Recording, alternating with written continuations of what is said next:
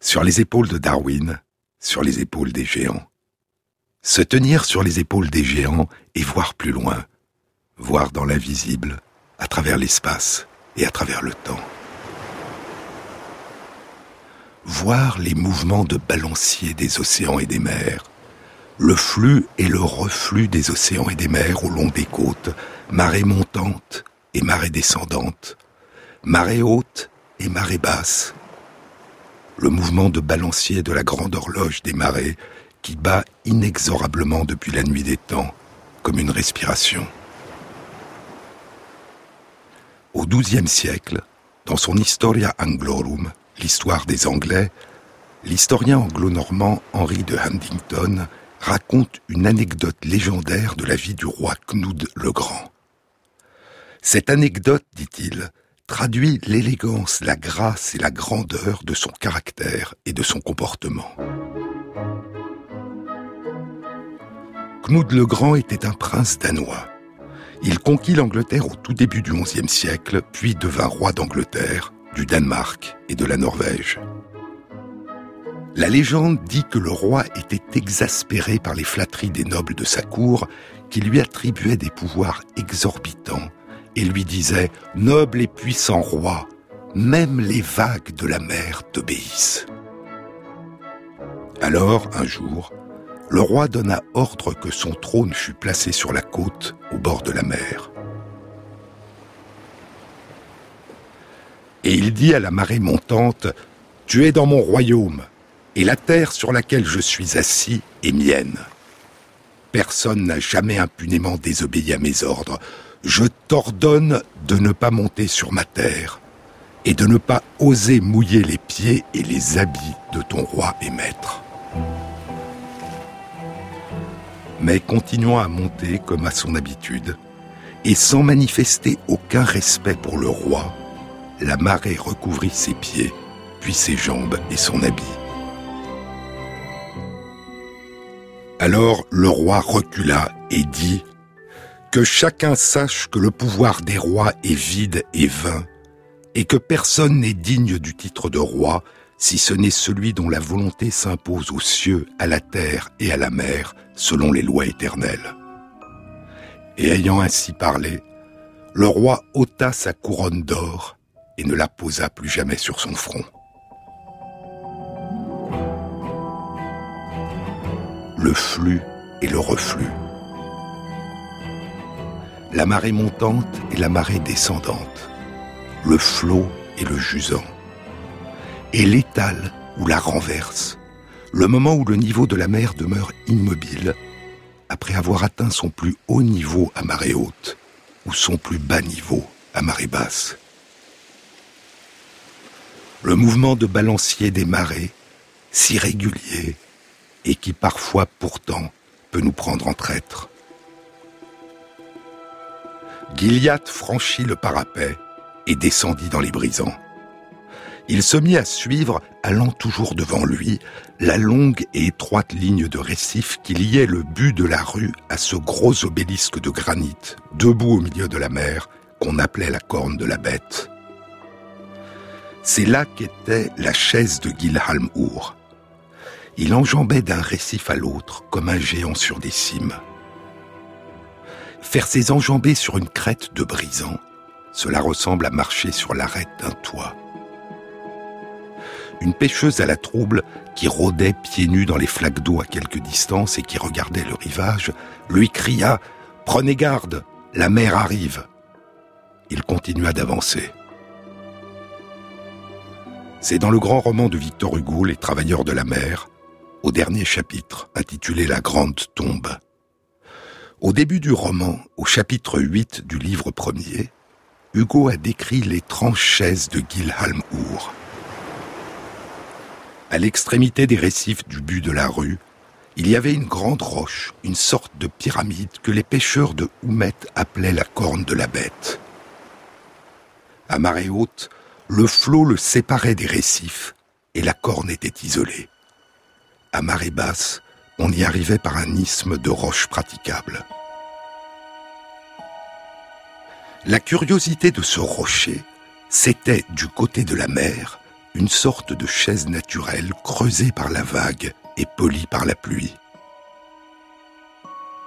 Cette chaise était traître. On y était insensiblement amené par la beauté de la vue. Quelque chose vous retenait. Il y a un charme dans les grands horizons. La chaise tentait. On y montait. On s'y asseyait. Là, on était à l'aise. Pour siège, le granit usé et arrondi par l'écume. Pour accoudoir, deux anfractuosités qui semblaient faites exprès.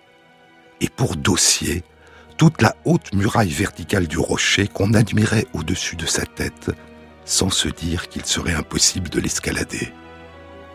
Rien de plus simple de s'oublier dans ce fauteuil.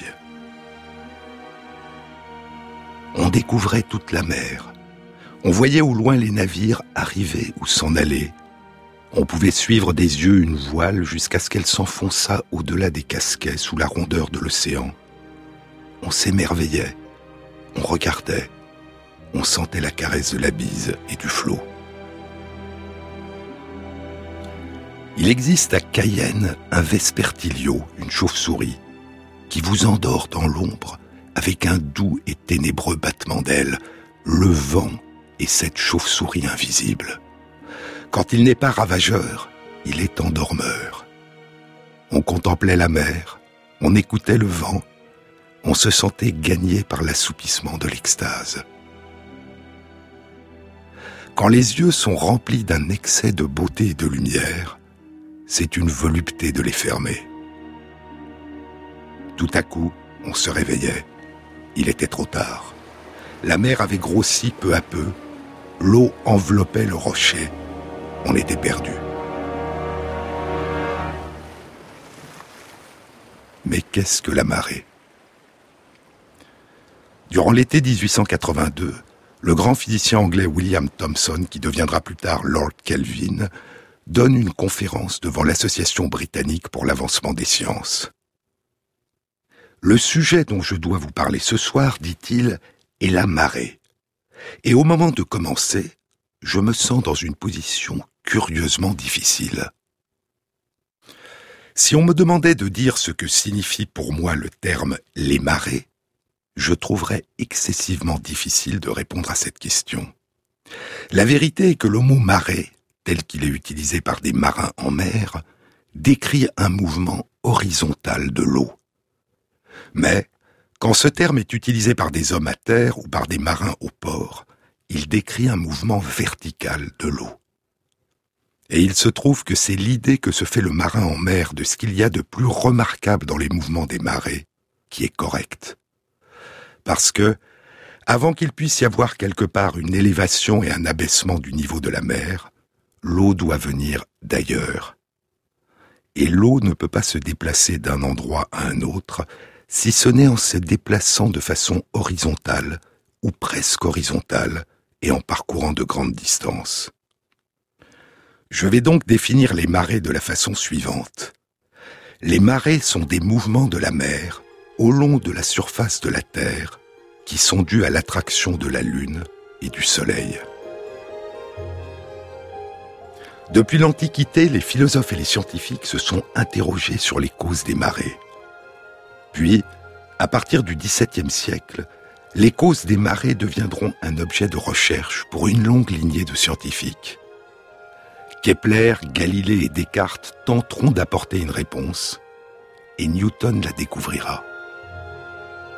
Au XVIIIe siècle, il y aura des contributions de Euler, Bernoulli, d'Alembert, puis Laplace apportera une réponse profondément nouvelle. Et à la fin du XIXe siècle, Lord Kelvin et George Darwin, le deuxième fils de Charles Darwin, affineront encore l'analyse des constituants des marées et permettront de réaliser des prédictions d'une très grande précision. Une extraordinaire aventure scientifique au long de plus de trois siècles, scandée par les avancées de la physique, de l'astronomie et des mathématiques. En 1872, Lord Kelvin fera construire la première machine qui permet, à partir des données qui ont été recueillies durant au moins six mois dans un port, de prédire les marées. Un calculateur qui permet de prévoir les marées sur une côte particulière en prenant en compte onze constituants différents des marées, onze éléments différents qui influencent les marées. Près de trois quarts de siècle plus tard, en 1944, c'est en faisant entrer dans la machine que Lord Kelvin avait fait construire en 1872 les données recueillies sur les marées le long des côtes de Normandie que le jour et l'heure du débarquement allié sur les côtes de Normandie seront choisis. Il fallait un jour de forte amplitude des marées et une heure de marée montante qui surviennent tôt le matin. Ce sera le 6 juin 1944, à 6h30 du matin, ce jour qu'on a appelé le jour le plus long. Dans la première édition de son exposition du système du monde en 1796, dans le chapitre intitulé Du flux et du reflux de la mer, Pierre Simon de Laplace commençait ainsi. Si la recherche des lois de l'équilibre des fluides qui recouvrent les planètes présente de grandes difficultés, celle du mouvement de ces fluides agités par l'attraction des astres doit en offrir de plus considérables. Et une page plus loin, après avoir cité les travaux de Newton, Laplace écrit J'ai repris ce problème, le plus épineux de toute la mécanique céleste. Pourquoi ce problème est-il aussi épineux? C'est une histoire que nous découvrirons dans une autre émission. Pour les marins, il était essentiel au long des côtes et dans un port de pouvoir prédire la survenue des marées. Les heures où le navire risque de s'échouer à marée basse, les heures où les récifs sont recouverts par la mer à marée haute. Connaître les jours et les heures des vives eaux, les marées d'amplitude les plus importantes au cours de l'année, et des mortes eaux, les marées d'amplitude les plus faibles au cours de l'année. Le plus grand marnage, la plus grande différence d'amplitude en dehors des tempêtes entre une marée haute et une marée basse successive a été observée au Canada, dans la baie de Fundy, dans le bassin de Minas, entre les provinces du Nouveau-Brunswick et de la Nouvelle-Écosse, et dans la baie de Ungava, dans l'estuaire de la rivière aux Feuilles, au nord du Québec. La différence d'amplitude est de 17 mètres. Et elle peut atteindre 15 mètres dans la baie du Mont-Saint-Michel.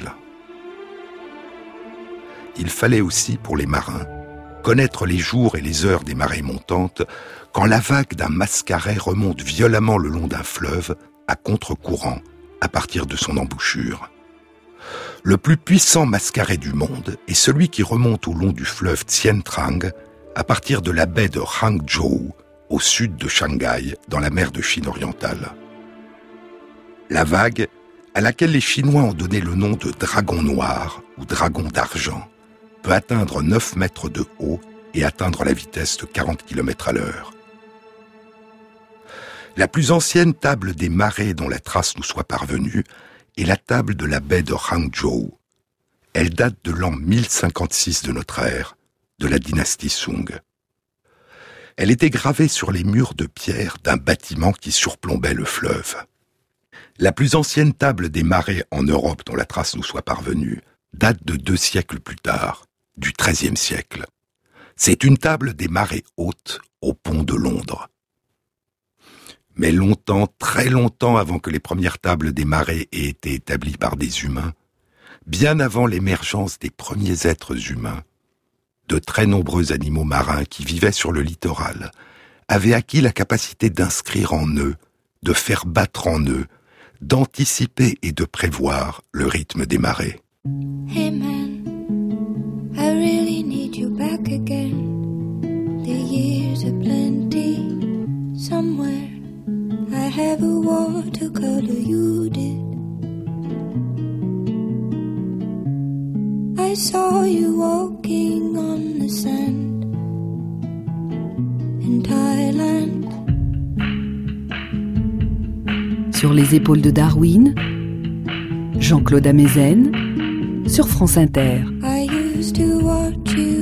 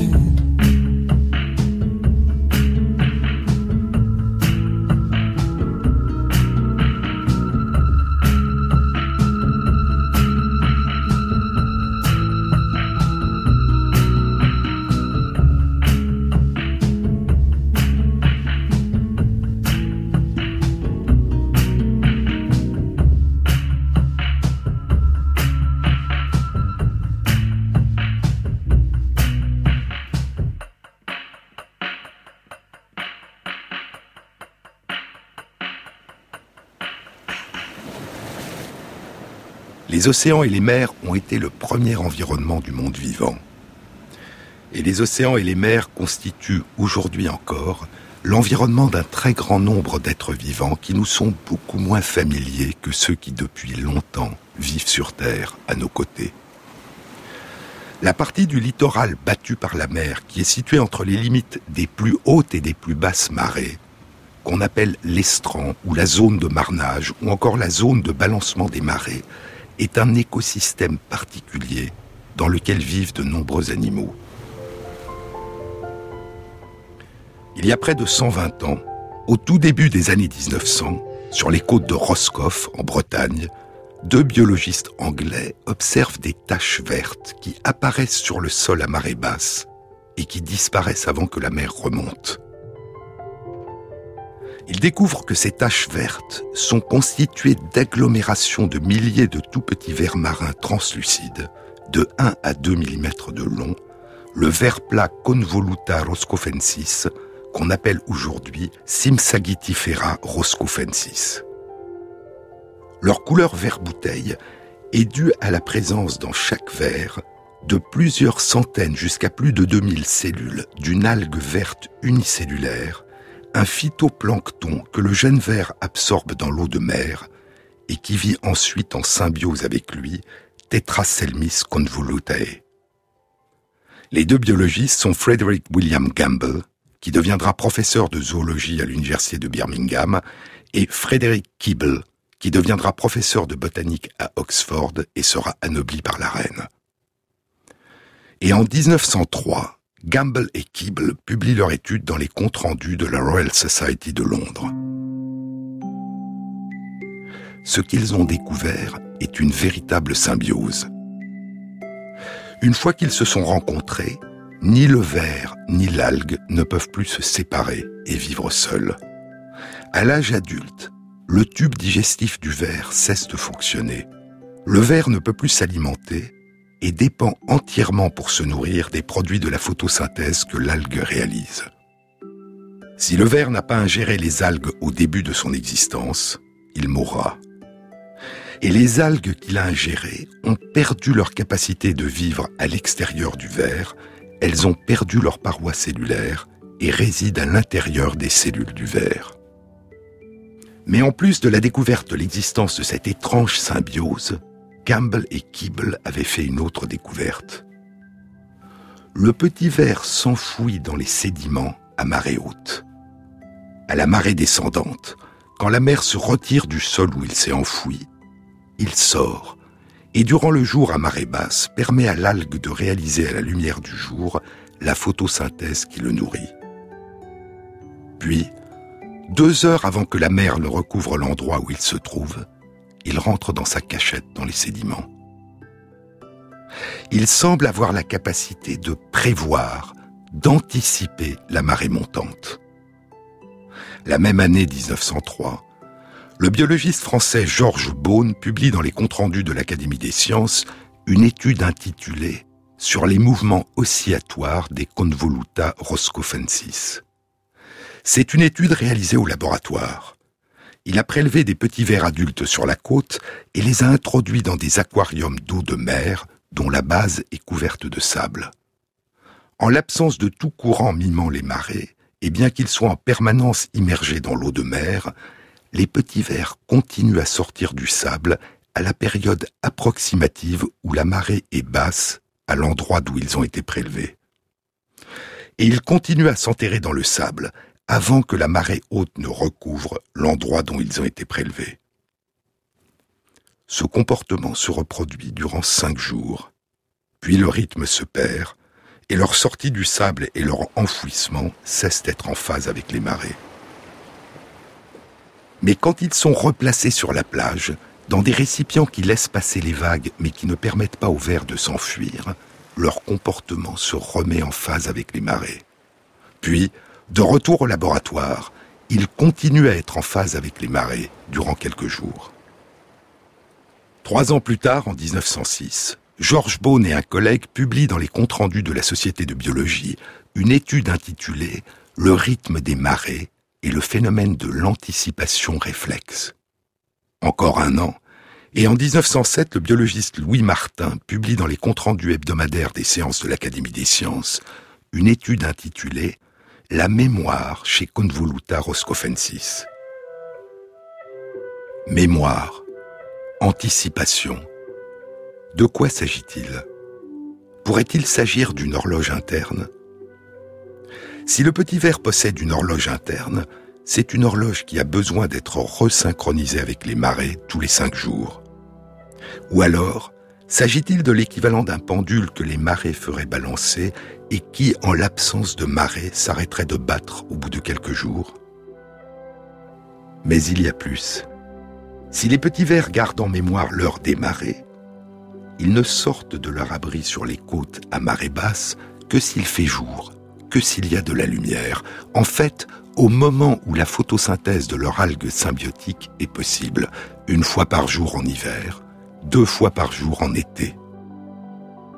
Ce qui les fait sortir à marée basse, c'est l'heure des marées et la lumière. Une série d'études indiquera que des algues, des anémones de mer, des vers, des mollusques, des crustacés et certains poissons ont la capacité d'anticiper les marées. Mais possède-t-il une horloge, une horloge interne dont la période est celle des marées?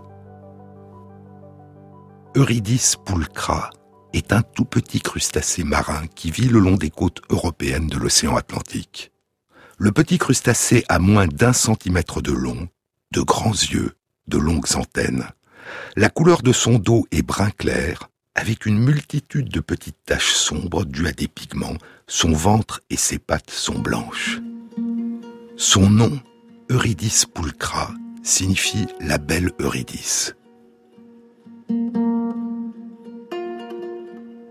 Eurydice, la nymphe de la mythologie grecque, l'épouse du poète Orphée. Piquée par une vipère, elle réside désormais aux enfers, sous la terre, dans le royaume d'Hadès. Et c'est là qu'Orphée, désespéré, descendra la chercher. Il obtiendra d'Hadès l'autorisation de la ramener sur terre, mais à condition que durant leur voyage, il ne se retourne pas pour la regarder. Et il se retournera. Comme la nymphe Eurydice qui est descendue sous la terre, Eurydice pulcra à marée basse s'enterre dans le sable, mais ce n'est pas Orphée qui vient la chercher, c'est la marée montante. À chaque marée haute, elle sort du sable et nage dans la mer. Puis, à chaque marée basse, elle s'enterre à nouveau dans le sable, juste à la limite de la marée haute. Durant les marées hautes, son activité de nage est plus importante la nuit que le jour, et la surface des taches sombres formées par ces pigments s'étend durant le jour. Son comportement semble suivre deux types de rythmes. Un rythme circadien, nuit-jour, qui se traduit par des variations dans l'importance de son activité de nage et par des variations dans la taille de ses taches sombres, et un rythme marée basse, marée haute, que traduit le moment de son enfouissement dans le sable et de sa sortie dans les eaux de la mer.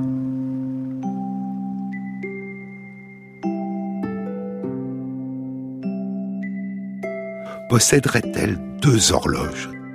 Non seulement une horloge circadienne qui bat au long de 24 heures et qui est quasiment universelle dans le monde vivant, mais aussi une horloge circatidale, de l'anglais tide, marée, une horloge des marées qui battrait au long de 12h25 minutes. L'intervalle de temps entre deux marées hautes successives ou entre deux marées basses successives, la moitié d'un jour lunaire de 24 h 50 minutes.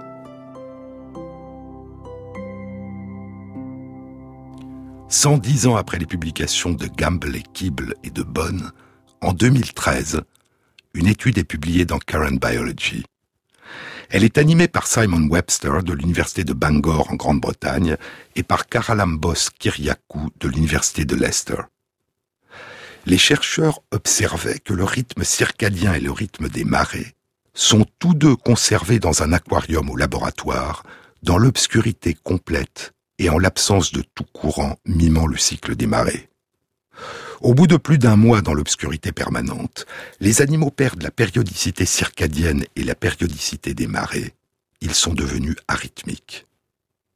Alors, L'exposition d'Eurydice Pulcra maintenue dans une obscurité permanente à une vibration, à une turbulence de l'eau, répétée toutes les 12h25 minutes cinq fois de suite, suffit à faire réapparaître durant les huit jours suivants l'alternance de ces périodes d'enfouissement dans le sable et de ces périodes de nage. Mais l'augmentation nocturne de l'amplitude de la nage, qui est réglée par l'horloge circadienne, n'est pas restaurée. L'horloge des marées, qui se synchronise avec les turbulences de l'eau durant les marées, semble donc indépendante de l'horloge circadienne. Les chercheurs ont ensuite identifié certains des composants moléculaires de l'horloge circadienne du petit crustacé. Et lorsqu'ils ont inactivé le fonctionnement de l'horloge circadienne, l'alternance des périodes d'enfouissement dans le sable et des périodes de nage d'Eurydice pulcra a continué d'être en phase avec son horloge des marées. L'horloge des marées du petit crustacé semble donc bien être indépendante de son horloge circadienne.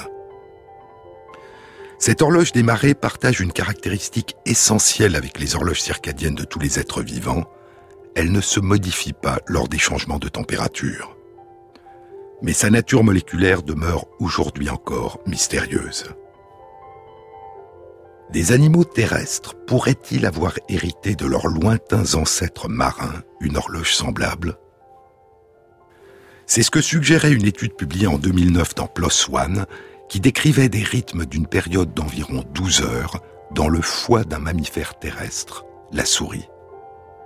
Mais s'agissait-il d'une horloge d'une période de 12 heures, indépendante de l'horloge circadienne comme chez Eurydice pulcra Une réponse a été publiée il y a quatre mois, en juin 2017, dans Cell Métabolisme. L'étude était animée par Bert O'Malley du Baylor College of Medicine à Houston, au Texas. Elle indiquait qu'il y a plus de 3500 gènes dont l'utilisation par les cellules du foie des souris est soumise à des oscillations d'une période de 12 heures. Et cette horloge utilise une machinerie différente de celle de l'horloge circadienne. Elle bat dans chaque cellule du foie de façon autonome, et elle se synchronise non pas avec les heures des marées, mais avec la diminution de la concentration de sucre, de glucose dans le sang, qui survient à distance des repas. Elle est présente aussi dans les cellules du foie chez les humains, et ces battements diminuent d'amplitude lors de certaines maladies du foie.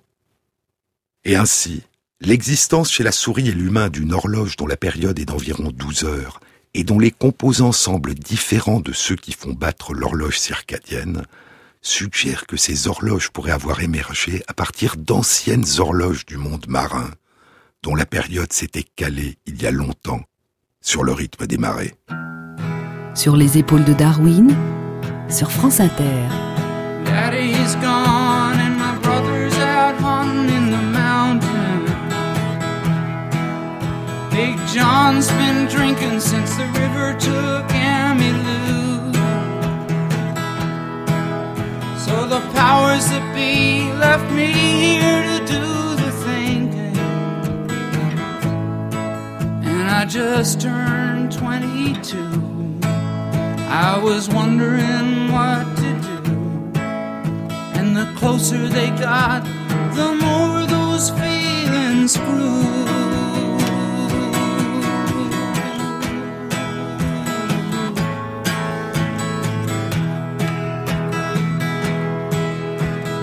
Daddy's rifle in my hand felt reassuring.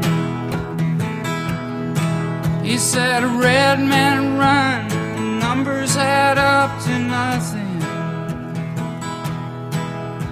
When the first shot hit the dock, I saw it coming.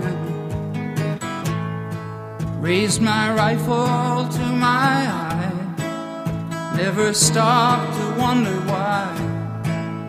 Then I saw black and my face splash in the sky.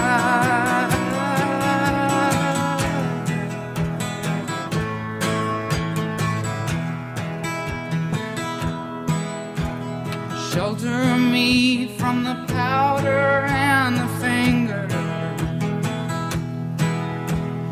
Cover me with the thought that pulled the trigger.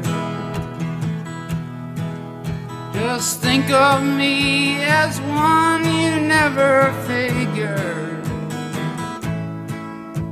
would fade away so young, with so much left undone. Remember me to my love, I know I'll miss her.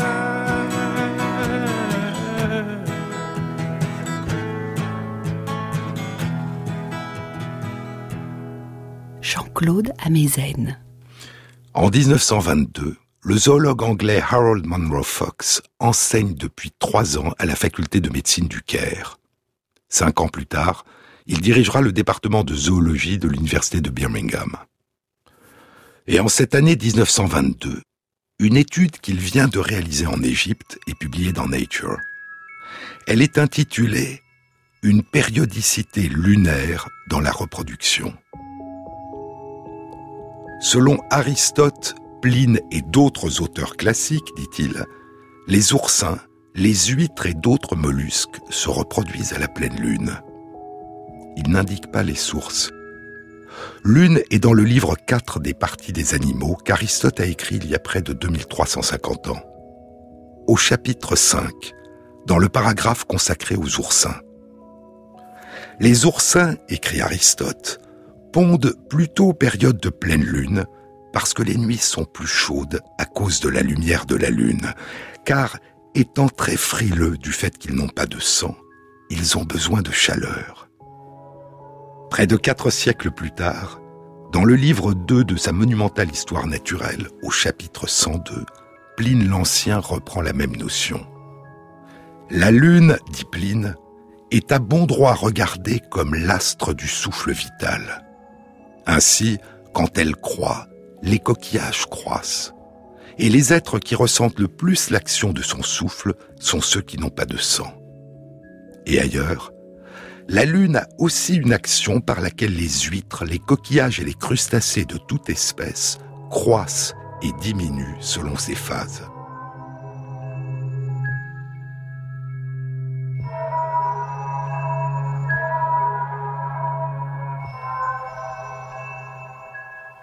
Mais revenons à Harold Munro Fox.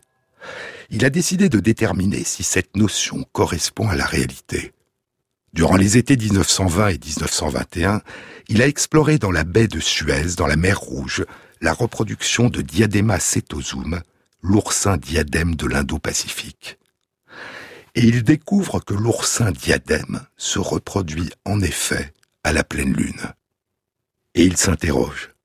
Est-ce un effet de la lumière de la Lune Ou un effet de la plus grande amplitude des marées, les marées de vives eaux à la pleine Lune? Quand le Soleil, la Terre et la Lune sont en syzygie, lorsqu'ils sont alignés, la Terre étant entre le Soleil et la Lune Syzygie. Le mot vient du grec ancien, Sudzuguya, réunion.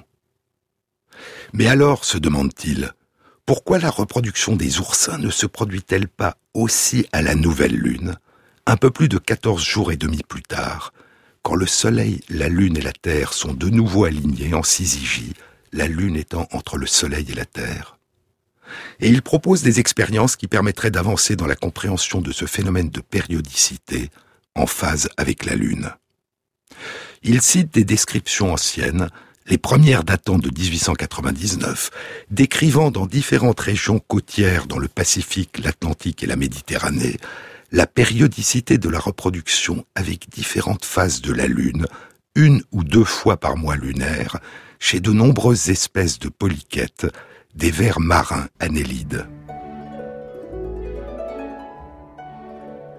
Il y a les vers de feu des Bermudes, les vers bioluminescents, Odontosilice et Nopla, qui réalisent leur danse nuptiale en émettant une luminescence intermittente verte, en été, quelques jours après la pleine lune, une heure après le coucher du soleil. Certains ont proposé que les mystérieuses lueurs, semblables à celles d'une bougie que Christophe Colomb et son équipage ont vues la nuit peu avant de toucher Terre, durant leur premier voyage en 1492, pourraient avoir été la luminescence émise par la danse nuptiale des vers de feu des Bermudes.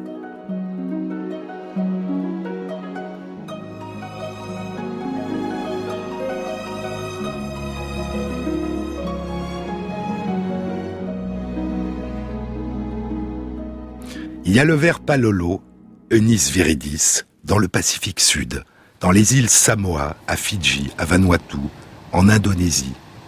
C'est un ver de 30 cm de long qui quitte les fonds et surgit dans la mer en masse pour se reproduire en octobre et en novembre, durant le dernier quartier de lune. Les habitants de Vanuatu et de Samoa le pêchent à cette période. Et il y a Platinereis du Merili. C'est un ver marin de la famille des Néréididés. Il vit caché sur le plancher marin, à l'intérieur d'un tube de soie qu'il a tissé sous les algues ou sous une pierre. Il se repose ou dort durant le jour et devient actif la nuit en attrapant la nourriture à proximité. Au moment où ils ont atteint leur maturité sexuelle et où ils vont se reproduire, les vers marins ont de 2 à 4 cm de long. Ils quittent alors leur tube de soie et montent à la surface de la mer. Ils ont des parapodes munis de soie tout le long du corps qui ressemblent à de petites rames. Ils ont une petite tête avec des yeux et des antennes. La femelle est jaune vif, le mâle rouge vif. Et ils débutent leur danse nuptiale. La femelle jaune danse en formant de petits cercles et le mâle rouge danse en formant de grands cercles autour de sa compagne.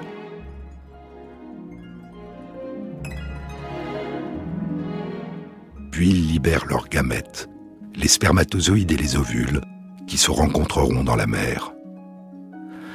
Un an après l'article de Manro Fox, en 1923, Louis Fage et Legendre publient dans les comptes rendus de l'Académie des sciences deux études intitulées Les danses nuptiales de quelques néréidiens et rythmes lunaires de quelques néréidiens.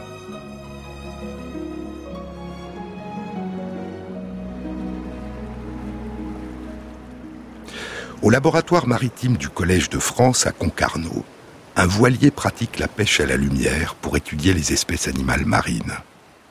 Eiffage et Legendre ont observé que dans la baie de Concarneau, les vers marins platinéreis du Mérili réalisent leur danse nuptiale lorsque la Lune est à son premier et à son dernier quartier, c'est-à-dire une semaine après la nouvelle Lune et une semaine après la pleine Lune. Quatre ans plus tard, en 1931, Ranzi publie dans le bulletin de la Société italienne de biologie expérimentale une étude intitulée maturité sexuelle des annélides et les phases de la Lune. Il a étudié la reproduction de Platinereis du Mérili dans la baie de Naples durant la nuit pendant un an, de juin 1929 à juin 1930. Il a observé qu'ils se reproduisent entre mars et octobre et que leur danse nuptiale et leur reproduction se produisent trois jours après la pleine lune. Est-ce lié à la lumière de la pleine lune? Ranzi découvre que la danse a lieu même quand le ciel est couvert de nuages et que la lune n'est pas visible. Perplexe, il propose que la lune exercerait une mystérieuse influence. Je pense, dit-il, à une action de la lune de nature inconnue, qui ne nous est pas perceptible, mais qui est perçue par ces organismes. S'agit-il d'un mystérieux effet inconnu de la lune? La question ressemble à celle qu'avait posée deux siècles plus tôt l'astronome français Jean-Jacques Dortou de Méran dans son expérience avec la sensitive Mimosa pudica la pudique lorsqu'il avait placé la petite plante pendant plusieurs jours à l'intérieur d'une boîte dans une obscurité permanente.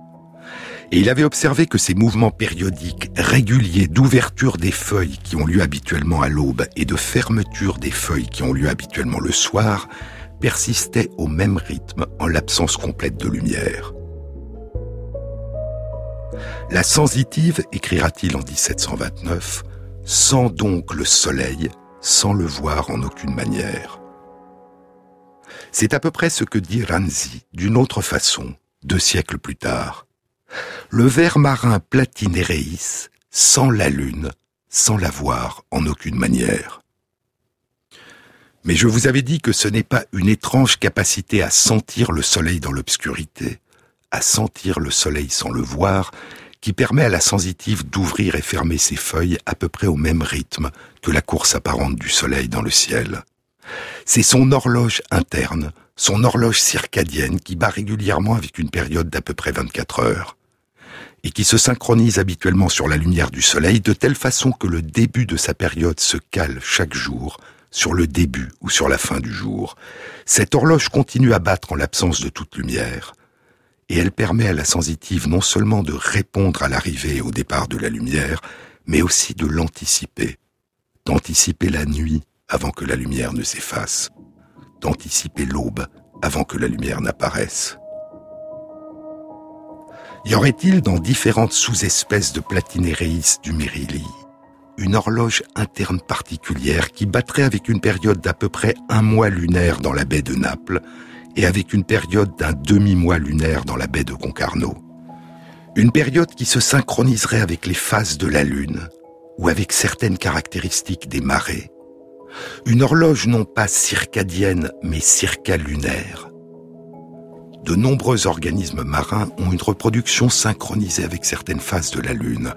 Non seulement certains vers marins, les oursins et les mollusques, mais aussi des coraux, certains poissons, certains moucherons marins et certaines algues brunes et vertes.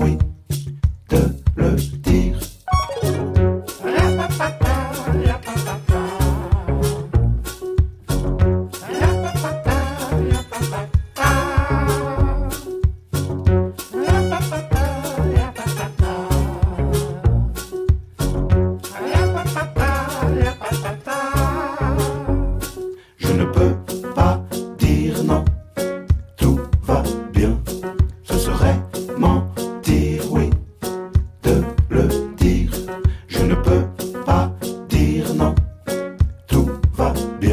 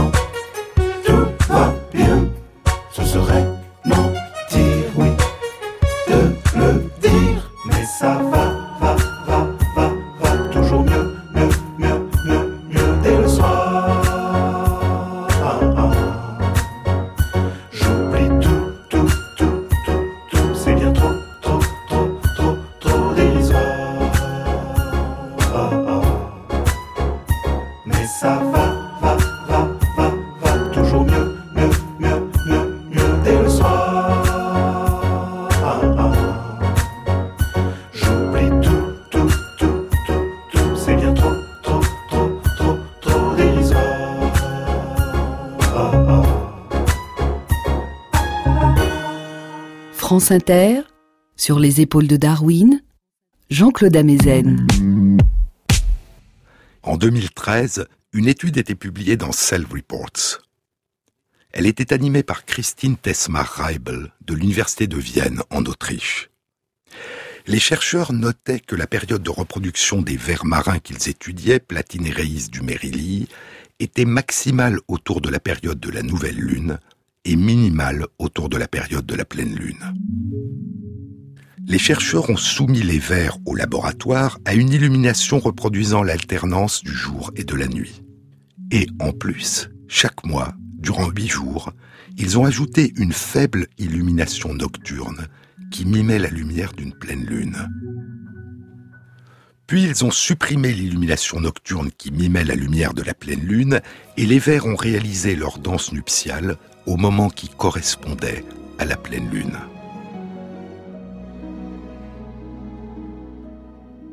Ce rythme semblait donc bien dépendre d'une horloge biologique interne circalunaire d'une périodicité d'environ un mois lunaire. En plus de l'existence de cette horloge circalunaire, les chercheurs ont identifié une horloge circadienne d'une période de 24 heures. Les composants moléculaires de cette horloge sont fabriqués à partir d'au moins 8 gènes qui sont des cousins de gènes impliqués soit dans les horloges circadiennes des insectes, soit dans celles des animaux vertébrés. Cette horloge circadienne est localisée dans la partie antérieure du cerveau et dans les yeux de Platinéréis. Elle se synchronise à la lumière du jour et elle continue de battre lorsque l'animal est plongé dans une obscurité permanente. Mais alors que les composants moléculaires de l'horloge circadienne ont été identifiés, de quoi se compose cette mystérieuse horloge circalunaire dont on observe les effets mais dont le mécanisme et les rouages moléculaires demeurent inconnus? Comment une horloge circalunaire peut-elle compter un mois lunaire? Il y a eu plusieurs hypothèses. Une possibilité est qu'il existerait un mécanisme de comptage qui permettrait d'additionner les cycles de 24 heures de l'horloge circadienne jusqu'à 29 jours et demi, la durée d'un mois lunaire. Une autre possibilité et que cette horloge résulterait de certaines interactions entre l'horloge circadienne d'une période de 24 heures et une horloge des marées d'une période de 12 heures 25 minutes qui entreraient l'une et l'autre en résonance au bout d'un mois lunaire, tous les 29 jours et demi. Et il y a théoriquement d'autres possibilités encore qui font intervenir l'horloge circadienne.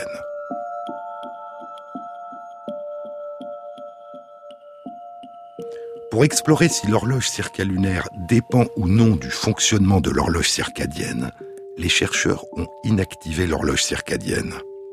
Les vers sont alors devenus arythmiques dans l'alternance de leurs activités de veille et leur repos.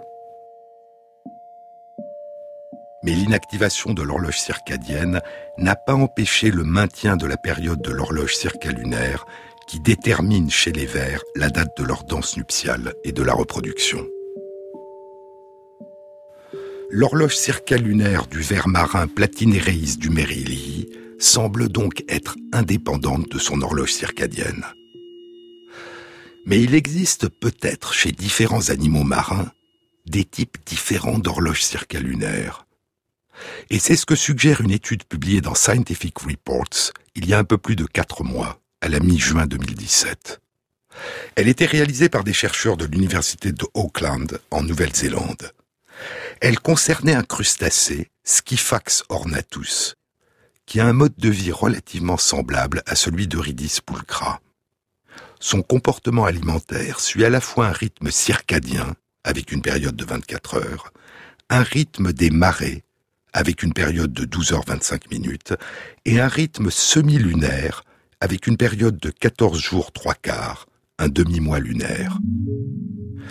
Au laboratoire, les chercheurs ont soumis les crustacés à un cycle artificiel lumière-obscurité, dont la période était soit plus courte d'une heure, soit plus longue de 20 minutes que la période habituelle de leur horloge circadienne de 24 heures. Et ils ont soumis d'autres crustacés à un cycle artificiel de vibration de l'eau qui simule les marées et dont la période était plus courte ou plus longue de 10 minutes que la période de leur horloge des marées de 12 h 25 minutes.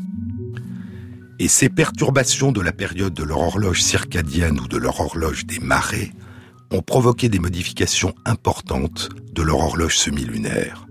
Au lieu de battre avec la période habituelle de 14 jours 3 quarts, elle a battu avec une période qui allait entre 6 jours au minimum et 24 jours au maximum. C'est-à-dire qu'elle avançait de 8 jours ou retardait de 10 jours. Et les chercheurs ont déduit de ces expériences qu'il n'y a pas d'horloge semi-lunaire en tant que telle chez Scyphax ornatus, mais que la périodicité semi-lunaire du comportement alimentaire du crustacé résulte d'une interaction entre son horloge circadienne et son horloge des marées. Pourtant, aussi intéressant soit-il, ces résultats n'ont pas été obtenus à partir d'une étude des composants de ces horloges, mais de façon indirecte, à partir du caractère périodique du comportement de Schifax ornatus. Le seul mécanisme d'horlogerie, le seul mécanisme moléculaire identifié à ce jour est celui des horloges circadiennes, qui battent les 24 heures dans la quasi-totalité des êtres vivants. Le mécanisme de l'horloge des marées, de l'horloge des mois lunaires ou de l'horloge du demi-mois lunaire qui semble battre dans de nombreux organismes marins, demeure pour l'instant un mystère. On en voit les effets, mais on ne voit toujours pas ces horloges. Peut-être s'agit-il d'horloges dont les modalités de fonctionnement sont très différentes de celles des horloges circadiennes. Peut-être ne s'agit-il pas d'horloges au sens habituel du terme, mais d'autres façons de conserver en mémoire et de faire battre en soi le rythme des marées et le rythme du parcours de la Lune autour de notre planète.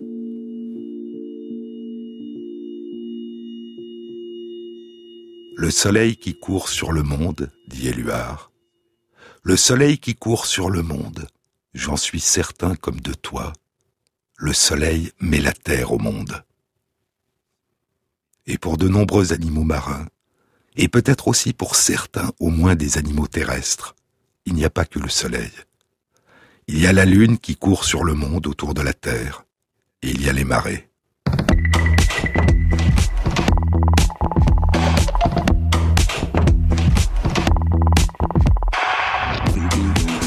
Cette émission a été réalisée par Christophe Imbert, avec à la prise de son Vince Goddard, au mixage Jean-Philippe Jeanne et Jean-Baptiste Audibert pour le choix des chansons.